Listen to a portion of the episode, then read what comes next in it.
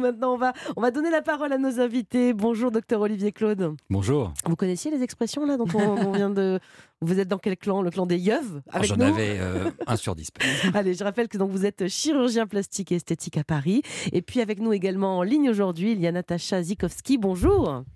Bonjour. Alors, vous êtes autrice du livre J'ai l'âge que je veux, paru chez Le Duc. Alors, je commence avec vous, docteur Olivier Claude. Je l'ai dit, vous êtes chirurgien plasticien. Alors, j'imagine évidemment qu'une grande partie, voire la majorité des personnes qui viennent vous voir en consultation, eh bien, c'est pour réparer les signes du temps. Je crois que c'est la phrase que vous entendez le plus. Hein. Docteur, j'ai l'air plus âgé maintenant.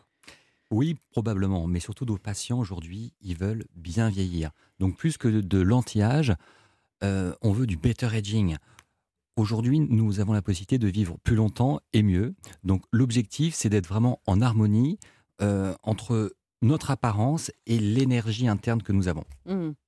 Mais dites-moi, cette, peur de vieillir, est-ce que c'est quelque chose que vous, vous observez tous les jours en consultation euh, Et d'ailleurs, est-ce que c'est une hantise plutôt féminine, comme mmh. parfois on peut l'imaginer? On a un peu la trouille, Julia, vous et moi, il faut le dire.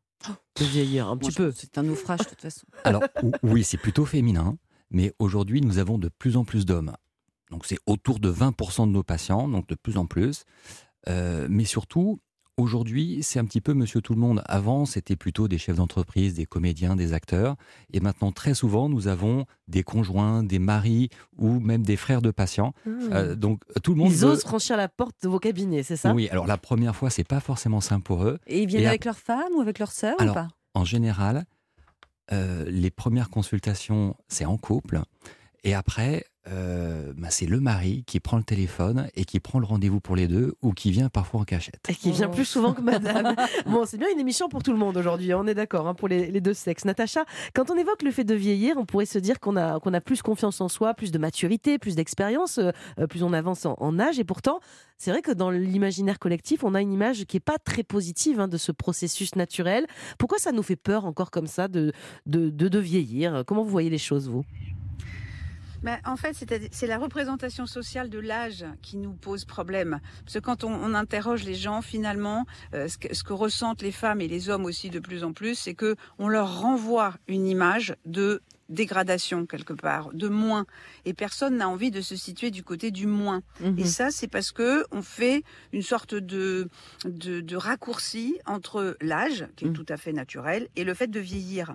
Et c'est des choses qui sont différentes. C'est pas lié les deux? Non, parce qu'en fait, on a la main sur son âge biologique. 80% du vieillissement, c'est notre hygiène de vie. Donc à partir du moment où on comprend ça, eh bien, on sait qu'on peut avoir la main sur, euh, comment dire, notre façon de prendre de l'âge. Une mmh. fois qu'on a compris comment marche son corps, eh ben, on a les outils en fait pour ne pas accélérer euh, le mmh. vieillissement cellulaire, parce qu'il y a, y a, des, y a une, une, mauvaise hygiène de vie entre guillemets va accélérer le vieillissement cellulaire, et donc on, on en aura des traces avec une moins jolie peau, avec une, mmh. des kilos en trop, une silhouette moins mobile, moins tonique, alors que une hygiène de vie qui va au contraire prolonger la longévité et va vous permettre de garder de l'énergie, euh, une jolie peau, une silhouette très active, de la, de la mobilité, de l'énergie, euh, etc. Mm. Donc en fait, on peut avoir la main sur son âge, mais en revanche, ce qui, ce qui pèse aujourd'hui sur les épaules en fait de tout le monde, c'est l'agisme, qui est une sorte d'idéologie quand même qui est très ostracisante et qui euh, a tendance en fait à mettre de côté euh, toute personne euh, au-delà, on va dire, de 50 ans pour le faire court. Oui, c'est ça. C'est vraiment du, c'est socialement qu'on se sent vieux, mais on, peut agir, on l'a compris euh, grâce à vos propos sur notre âge biologique. D'ailleurs, je, voulais revenir vers vous, docteur. À quel âge on commence à apercevoir les premiers signes du vieillissement du corps et de la peau? Je crois que c'est assez jeune, contrairement à ce qu'on imagine. Extrêmement tôt. Nous, on, on, aurait dit est déjà dans le vieillissement, là, ça y est Extrêmement tôt. En fait, c'est autour de 25 ans. Ah c'est autour de 25 ans. Euh, mais c'est un processus qui est extrêmement progressif et insidieux. Donc au début, comme toutes les altérations, on se rend pas forcément compte. Ça apparaît progressivement. Mais ça commence par quoi Et après, à 25 ans, et après, ça s'accélère. Oui, ça on a vu. Et ça s'accélère vite. Donc il faut intervenir assez tôt euh, pour être plutôt dans la prévention lorsqu'on veut traiter un problème c'est plus simple si on le prend en, charge tôt. Mais quand vous dites on commence à vieillir à partir de 25 ans, ça veut dire qu'il se passe quoi concrètement Par exemple, sur ma peau à 25 ans, qu'est-ce qui change par rapport à 24 ans? Bon, je sais bien que ça se passe pas d'une année à l'autre. Mais par rapport à 20 ans, par exemple. Il y a quoi comme différence? Eh bien, au niveau de la peau, on aura un petit peu moins de collagène, de fibres d'élastine. Ah Alors, c'est minime. Entre 20 et 25 ans, il n'y a pas beaucoup de différence, mais après, ça va s'accélérer. Donc, il faut prendre le temps euh, pour analyser un visage assez tôt, pour pouvoir pour voir quels sont les maillons faibles, pour pouvoir intervenir sur ces maillons faibles, pour éviter qu'il y ait des effets dominos, pour pouvoir euh, passer les années de la meilleure façon possible. Ça fait quelques années hein, que je vous entends euh, les différents justement médecins, chirurgiens esthétiques et plastiques dire ça, qu'il faut, euh, faut pas venir trop tard, etc. Et moi, j'ai quelques mauvaises langues que j'ai entendues qui disent ouais, tout ça, c'est parce qu'ils veulent des clientes et des patientes beaucoup plus tôt et faire encore plus d'argent. Qu'est-ce qu'on peut leur répondre à ceux qui vont dire ça? Comme, alors, comme tous les problèmes, là, c'est le vieillissement qui nous réunit ce matin. Euh, tous les problèmes sont multifactoriels. Donc, il va falloir utiliser plusieurs outils qui vont travailler en synergie. Il faut prendre euh, en charge ces problèmes tôt si on a envie euh, qu'ils évoluent de façon défavorable. Et si on a envie d'éviter d'avoir des problèmes qui sont difficiles à traiter, il faut les prendre en charge tôt. Et ça, c'est vrai, quel que soit le domaine. Donc, mmh. Donc, c'est pas seulement dans notre activité, c'est dans toutes les activités. Mais après, c'est un, après, c'est un choix de chacun, c'est un choix de chaque patient. Est-ce que j'ai envie de prendre soin de mon corps? Est-ce que j'ai envie de prendre soin de mon visage? Donc il n'y a aucune obligation. Bien sûr. Euh, c'est un, un, choix, mais effectivement, si on veut commencer tôt, euh, c'est mm. plutôt autour de 25 ans et c'est la même chose pour le sport. Je crois qu'on en parlera un petit peu plus tard. C'est la même chose pour le sport. Mais qu'est-ce qu'on peut faire à 25 ans, par exemple? On s'hydrate déjà? On met des crèmes de jour Oui, exactement. On complémente en collagène?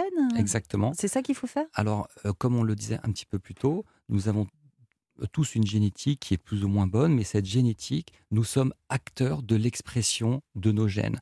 C'est tous les concepts de l'épigénétique, nous sommes acteurs de l'expression de nos gènes. Donc nous avons une responsabilité et c'est notre hygiène de vie déjà le l'outil numéro un pour prévenir mmh. le vieillissement. Bon, allez, on va voir comment faire aller cette épigénétique dans le bon sens ce matin. Merci à vous deux et à vous aussi qui nous écoutez sur Europe 1. On tente de voir comment reprendre le pouvoir sur notre âge pour essentiellement apprendre à s'y sentir bien. Donc, on va parler des moyens physiques pour y parvenir, mais aussi quel travail peut-on faire dans notre tête? On y revient dans quelques minutes, alors restez bien à l'écoute d'Europe 1. Europe 1, bien fait pour vous. Mélanie Gomez, Julia Vignali. Vous écoutez Europe 1 et on vous pose cette question ce matin dans notre émission. Qu'est-ce qui fait vieillir notre corps et notre tête et comment le combattre? Pour en parler, nous sommes toujours conseillés en studio par le docteur Olivier Claude, chirurgien plastique et esthétique à Paris. Et puis nous avons également avec nous en ligne Natacha Zifowski. Elle est toujours euh, là avec nous et elle est l'auteur du livre J'ai l'âge que je veux paru chez le Duc. Alors docteur, de manière générale, qu'est-ce qui fait que notre corps vieillit biologiquement? Qu'est-ce qui se passe dans notre corps, dans nos cellules On entend souvent parler de ces fameux radicaux libres. C'est eux qui nous font la misère? Alors oui, les radicaux libres, c'est euh, le principal responsable. En fait, qu'est-ce que c'est les radicaux libres? Ce sont des molécules d'oxygène instables qui sont créées par notre corps. C'est un peu comme des déchets de nos réactions biochimiques et qui vont attaquer nos cellules, notre ADN. C'est ce qu'on appelle le stress oxydatif. On entend souvent parler euh, de ces termes. Donc ces radicaux libres sont des petites molécules d'oxygène qui vont attaquer euh, notre ADN, encore une fois, donc notre patrimoine génétique et nos cellules. Euh, et ça va entraîner des vieillissements prématurés. Donc tout l'enjeu, ça va être de limiter le nombre de ces radicaux libres pour favoriser un meilleur vieillissement des tissus. Vous avez dit oxydatif, moi ça me fait penser à, ces trucs qui ah rouillent. Ça veut dire qu'on rouille comme, euh, comme un, bout de fer. non mais je veux dire, la réaction elle est un peu de cet ordre-là? C'est vraiment ça. ça, ça, rouille. Et on voit bien là-dessus que sur ce, cette rouille, justement, j'ai l'impression qu'on est quand même malgré tout, même si le processus est le même chez tout le monde, on n'est pas tous égaux. Vous voyez bien, Julia et moi, bah, carrément, enfin, ça se voit, on vieillit bah, pas de la même façon. Ça se voit que je suis plus jeune que vous. exactement. Est-ce que ça, c'est pour le coup, c'est génétique? Oui, il y a une part. Vous avez dit, vous avez parlé aussi d'épigénétique avant, mais quand même, admettons, si mes parents ont été, je sais pas, très ridés très tôt, euh, est-ce que bah, je risque moi aussi d'être assez fripé euh, rapidement? Oui. Euh, la cause numéro un du vieillissement, c'est la génétique. Donc, nous, en fait, nous ne sommes pas vraiment responsables de la façon avec laquelle nous allons vieillir. Donc, c'est pour ça que c'est important de faire un diagnostic assez précis, de savoir où est-ce qu'on en est assez tôt, pour savoir quels sont les bons actes qui, devront être réalisés pour passer au mieux les années. Et euh, comme nous le disions un petit peu plus tôt, c'est tout le concept de l'épigénétique. Nous sommes des acteurs de l'expression de nos gènes. C'est ça qui est fantastique. Donc, faut pas euh, prendre ça comme une fatalité, euh, cette génétique qui est une cause numéro un du vieillissement. Oui, c'est là, mais on va être acteur de l'expression de nos gènes. Mm. Donc après, c'est notre responsabilité euh, qui va nous permettre d'optimiser notre hygiène de vie Mm. pour passer au mieux les années. Et ça qui est fantastique. Bah alors, par exemple, le soleil, on peut le maîtriser, le soleil. Ça, c'est un gros facteur de vieillissement, non, docteur? Alors, le soleil aussi, il faut se réconcilier avec le soleil. Parce que le soleil, on lui a trop tapé dessus. Peut-être que je suis un des seuls, seuls médecins qui... Oui, mais il Euh, donne le ça, cancer, ça on peut mais- pas le nier quand oui. même. Le soleil, c'est de la vitamine D, on en a besoin. Le soleil, c'est aussi c'est des good vibes, on en a besoin. En Finlande, en Norvège, on fait des cures, euh, donc on fait des cures d'UV pour aller mieux. Mais il faut être prudent parce que c'est effectivement euh, c'est source de radicaux libres euh, de, façon extrêmement importante. Donc si on ne contrôle pas les expositions au soleil, c'est du photovieillissement. Euh, Ça veut dire donc quoi, contrôler. Ça veut dire mettre de la crème? Eh ben oui, alors c'est mettre de la crème, éviter les expositions euh, entre 10h et 16h. euh, Mmh, En plein cagnard. voilà. Donc la crème et l'ombre en fait. hein, c'est ça, il faut se mettre à l'ombre Des aussi. chapeaux, faut faire attention. Mm. Et même mettre des crèmes tout au long de l'année. Un Oui. 10-20 dans sa euh, crème de jour le matin, c'est ce que je recommande à toutes Ah mes ouais. patientes. Un 10-20 dans sa crème. Donc comme ça, Même on quand prend- on vit euh, À en région Paris. parisienne, là où il fait tout gris tout le temps. Oui, parce qu'il y a certains jours au mois de janvier où il fait pas très beau, mais d'autres où il y a plus de soleil. Et aujourd'hui, la force des UV est beaucoup plus importante qu'il y a 10 ou 15 ans. Mm. Donc, protection toute l'année. Natacha, vous êtes en ligne avec nous. Alors, il y a un autre ennemi dont vous parlez dans votre livre euh, de notre jeunesse, ce serait le sucre. Vous dites même que pour vous, euh, le meilleur traitement anti-rides, c'est le régime sans sucre. C'est pas un peu excessif? Pourquoi vous dites ça? Parce que le sucre, en fait, c'est un véritable poison, à la fois pour euh, la silhouette, pour notre microbiote intestinal et pour notre peau. Puisqu'en fait, le sucre va déclencher via euh, l'insuline tout un processus, notamment de glycation au niveau de nos cellules. Et la glycation, eh ben, c'est ce qui, c'est ce qui fait qu'en fait, les fibres, à un moment, vont se rigidifier et donc elles vont casser. Parce qu'une ride, c'est des tissus qui se rigidifient et qui cassent. Donc le sucre, il est créateur des rides. Et le sucre, en même temps, comme il va déséquilibrer le microbiote intestinal, eh ben, il favorise un état inflammatoire qui peut se traduire aussi par de la réactivité de la peau, voire des maladies de peau. Donc oui, le sucre, c'est vraiment pas euh, le, le copain de, Du je vieillissement. dirais, de la jolie silhouette et la, et la, et la belle peau. Oui, quand on prend de l'âge. Mais regardez même les ados, hein, Ouais, qui mangent vrai. beaucoup de sucre, ils ont une pas jolie peau parce que en fait, euh, c'est pas bon le sucre. Natacha, le sucre raffiné. Oui, voilà, ce que j'allais dire. Il faut quand même du sucre hein, pour fonctionner, pour que notre cerveau fonctionne bien. Mais vous expliquez bien dans, dans le livre, tous les sucres ne se valent pas. Quelles sont vos astuces euh, à vous pour manger moins de sucre, alors, et moins de mauvais sucre, on va dire? Bah, déjà, on enlève toute la nourriture industrielle, qui elle est bourrée euh, de sucre, de sel et d'acides gras trans, donc que des, que des choses très très mauvaises en fait pour notre organisme. Ensuite, on enlève les sucreries, c'est-à-dire les gâteaux, les bonbons, euh, les viennoiseries, euh, toutes ces calories complètement vides. Et surtout, on enlève les farines blanches et on les remplace par des farines semi-complètes. Donc on mange du pain, on mange des pâtes, on mange du riz, mais en version semi-complète. Je crois que Parce la là, vous êtes brioche, comme que, ça sur, euh, la brioche que j'ai mangée ce matin, c'était du Elle- sucre et, du, et était de la farine elle blanche. était ultra ça, pas complète. terrible. Ouais. Et dites-moi le non. sommeil aussi. exemple, si- Le sommeil, c'est très important, alors- Natacha. Vous en parlez dans le livre. Euh, ça fait vieillir plus vite euh, de mal dormir? Oui, parce qu'en fait, la peau se régénère complètement entre minuit et 3 heures du matin, et tout notre métabolisme, en fait, se régénère la nuit.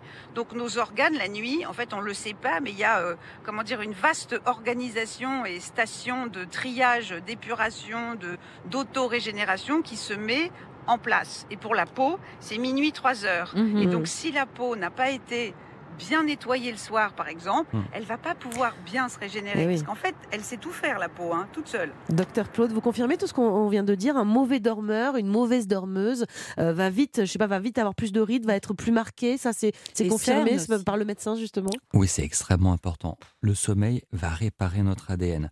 Donc c'est un des principaux acteurs de la lutte contre le stress oxydatif. Donc la quantité de sommeil, c'est très important, mais aussi la qualité du sommeil. Ça sert à rien de dormir 8 heures si j'ai regardé des écrans, si j'ai fait euh, un repas un petit peu trop, un peu trop copieux. Euh, il faut euh, privilégier quantité, mais aussi la qualité du sommeil. Quelque chose de très important, c'est la régularité. Essayer de dormir un peu tous les jours à la même heure, ça va favoriser la régénération. Le corps, il a besoin de régularité. Et l'autre petite astuce aussi pour le sommeil, c'est les micro-siestes. Ne pas oublier, si je suis un petit peu en manque de sommeil, faire une micro-sieste de quelques minutes, ça aide à se régénérer. Vous parlez de quel- combien de minutes là, micro? Quelques 15, minutes, ça 20. peut suffire. 4 C'est minutes, ça, 3 entre- minutes, c'est ça? entre entre quelques minutes et 15 minutes. Il ne faut pas que ça soit trop long non plus, Mm. sinon on rentre dans un cycle de sommeil. Natacha, il y a aussi quelque chose hein, qui peut nuire à la façon dont on vieillit, c'est, vous le dites, le vocabulaire qu'on emploie pour parler de soi. Euh, c'est vrai que on entend des nanas, euh, surtout des nanas d'ailleurs, elles se font pas de cadeaux, je suis moche, je suis moche, grosse. je suis grosse en ce moment. ouais. Forcément, ça, ça, ça aide pas ça. Non, parce que les mots ont un vrai pouvoir sur nous. C'est-à-dire que les mots définissent nos pensées limitantes et les mots vont, vont construire ou pas la confiance en soi et l'estime de soi. C'est le premier accord, accord Toltec, que Oui. ta parole soit impeccable. Et en fait, quand on parle mal de soi, eh ben, on crée autour de soi toute une dynamique négative. Si vrai. tous les matins, quand vous vous regardez dans la glace, vous vous dites Oh là là, j'ai l'air fatigué, je suis moche, je m'aime pas, euh, etc. Comment voulez-vous Que les euh, autres nous être aiment. rayonnante et, que- mais oui, et que les autres viennent vers vous Mm. Donc en fait, c'est vrai que c'est important de, de se parler avec bienveillance euh, et, et, et, et- et douceur. En fait, faut se parler comme on parlerait à sa Mm. meilleure amie et Mm. pas à sa pire ennemie. Docteur, vous, vous confirmez cette histoire de, de mots? Alors j'imagine que les mots bienveillants peut-être ont une, euh, un effet, effectivement, mais bah, je sais pas, le Botox c'est plus efficace, non, quand même? Non, vous êtes d'accord avec cette histoire de mots?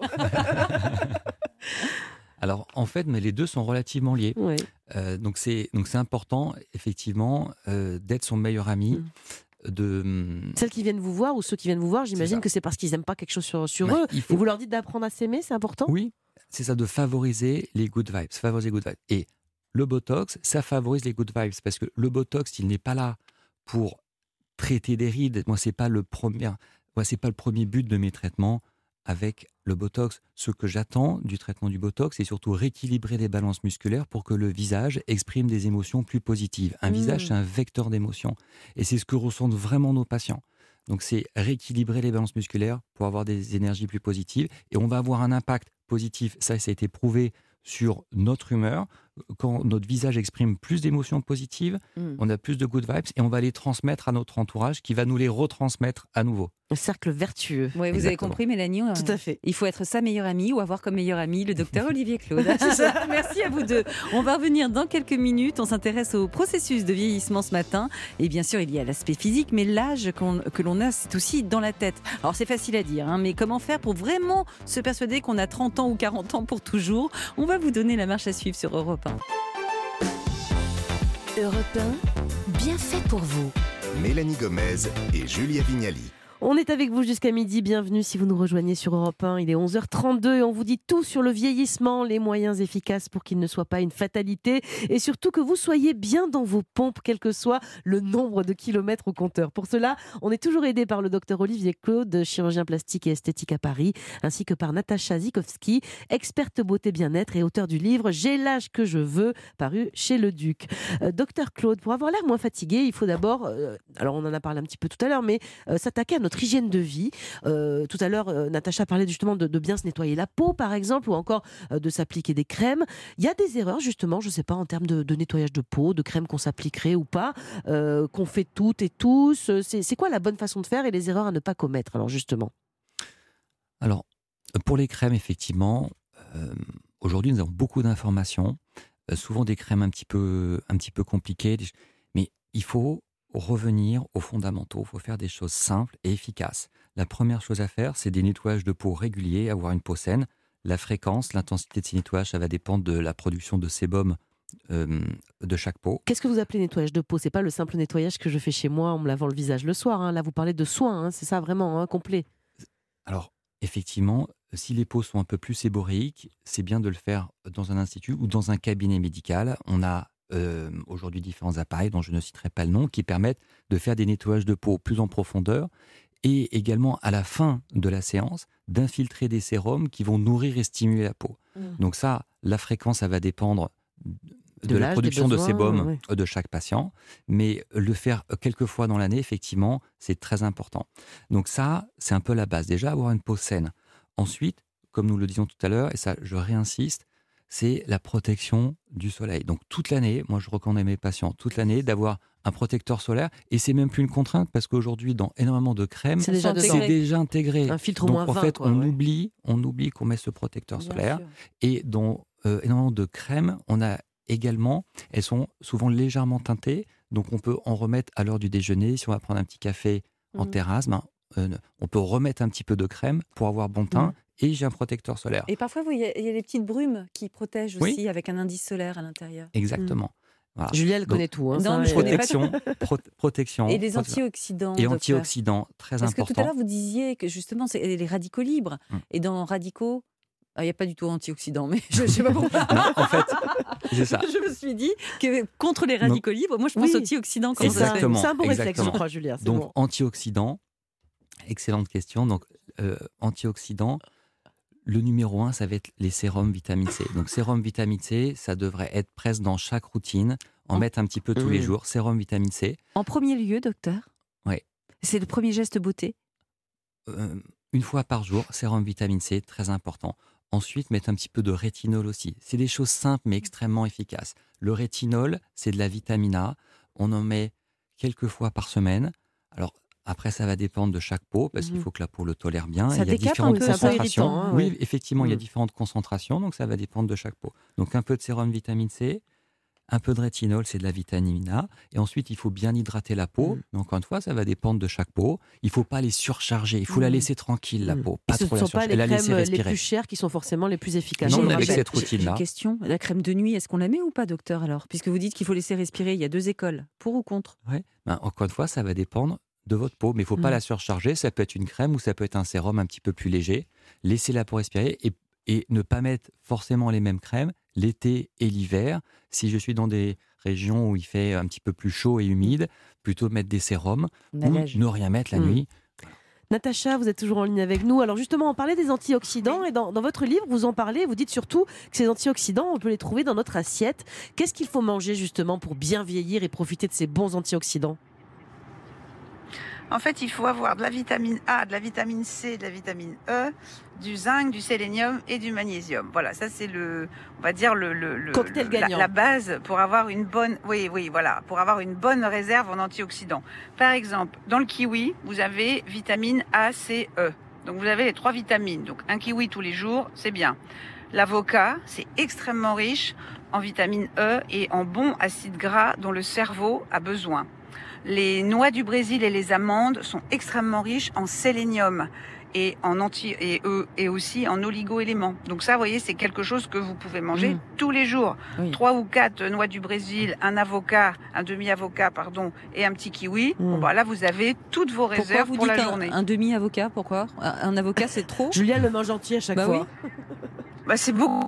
Non, mais si, si, si- ça dépend ce que vous mangez ensuite, mais c'est Mm. beaucoup sinon. Mais Ah. déjà, un demi-avocat tous les jours, c'est parfait. Voilà, Attendez. si vous en mangez un entier nature, ça va aussi. hein. Oui, parce que vous, vous dites euh, d'ailleurs, puisque je, je voulais mon avocat en entier, mais vous me mettez un peu le frein là, vous parlez aussi du fait de justement de manger moins pour vivre plus. Il s'agit quand même pas de s'affamer, mais, mais comment ça marche? Ben, en fait, moins on mange, moins on produit de déchets et moins le corps a de déchets à éliminer. Donc moins on use en fait nos cellules. C'est tout simple. Mais la restriction calorique, ça, ça a été prouvé par tous les chercheurs sur le, euh, qui travaillent sur le vieillissement, alors en laboratoire. C'est tout simplement la restriction calorique permet de booster les gènes de la longévité. Voilà. Donc la restriction calorique, c'est pas s'affamer, c'est manger quand on a faim et pas pour autre chose, pas quand on s'ennuie, quand on est triste, Mmh. quand je sais pas quoi. Donc, et en fait, si on fait deux repas et demi par jour, ça suffit. Un petit déjeuner salé. Hein, pour ne pas euh, euh, booster le pic d'insuline qu'on a à 11 heures. Un déjeuner où vous allez avoir des protéines, parce qu'on en a besoin, c'est les briques de l'organisme, les protéines. Et un dîner très léger avant 20 heures. Mhm. La nuit, on n'a pas besoin d'énergie. Donc, le soir, on prend un potage, on peut prendre un demi-avocat, euh, on peut prendre une salade. Vous voyez, mais c'est vraiment léger. Comment C'est la fête, je dis euh, chez vous. Mais et je crois que le, le- il y a un ordre aussi. hein. Vous, vous conseillez euh, de manger nos aliments dans un ordre bien spécifique. Alors qu'est-ce que ça peut bien changer? Parce que tout ça va au même endroit dans- en même temps, non? Alors il y a deux choses, c'est que on digère au fur et à mesure les aliments qu'on ingère. Il y a des aliments qui sont plus compliqués que d'autres à digérer. Par exemple, les fruits, en 20 minutes, c'est digéré. hein, là où des protéines vont être digérées en deux ou trois heures. Mmh. Deuxièmement, les, commencer par les fibres. Il faut toujours commencer par exemple par les légumes, la salade, parce que les fibres, en fait, elles vont ralentir le, la production de glucose, elles vont ralentir la glycémie, elles vont permettre un, ce qu'on appelle la vidange gastrique Mmh. d'être plus lente. Donc du coup, on mange moins. Voilà, elles permettent d'atteindre plus facilement la satiété, euh, le- le- les fibres. Donc Mm. on commence par les fibres, ensuite les protéines, voilà, et on finit en fait, de, pardon, les fibres, les glucides, et ensuite on finit par les protéines. Parce C'est que les protéines, c'est ce qu'il y a de plus long en fait à digérer. Très bien, c'est clair pour cette assiette euh, anti-âge, entre guillemets, anti-vieillissement. Olivier, du côté de la médecine esthétique, alors bien sûr, hein, il y a les injections de Botox, d'acide hyaluronique, on en a déjà parlé euh, dans cette émission, mais vous dites aussi qu'il y a maintenant la possibilité d'injecter dans le visage la propre graisse du patient qui aurait été euh, purifiée. C'est c'est quoi l'intérêt de cette technique et, et vous allez la chercher où, cette graisse, justement?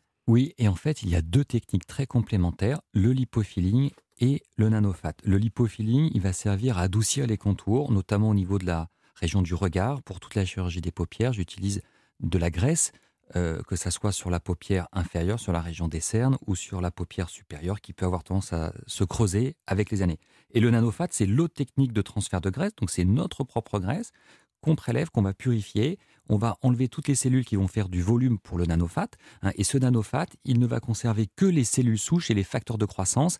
Et son job, ça va être de stimuler Mm. les fibroblastes pour faire plus de fibres de collagène et de fibres d'élastine. Mais c'est une opération, ça Il faut aller au bloc opératoire, euh, avoir une anesthésie Enfin, je ne sais pas, est-ce que c'est très lourd comme intervention Alors non, c'est pas C'est du tout écolo, lourd. en tout cas. On a compris que rien ne se perd, euh, tout se transforme et on est en circuit court. hein. Voilà, exactement.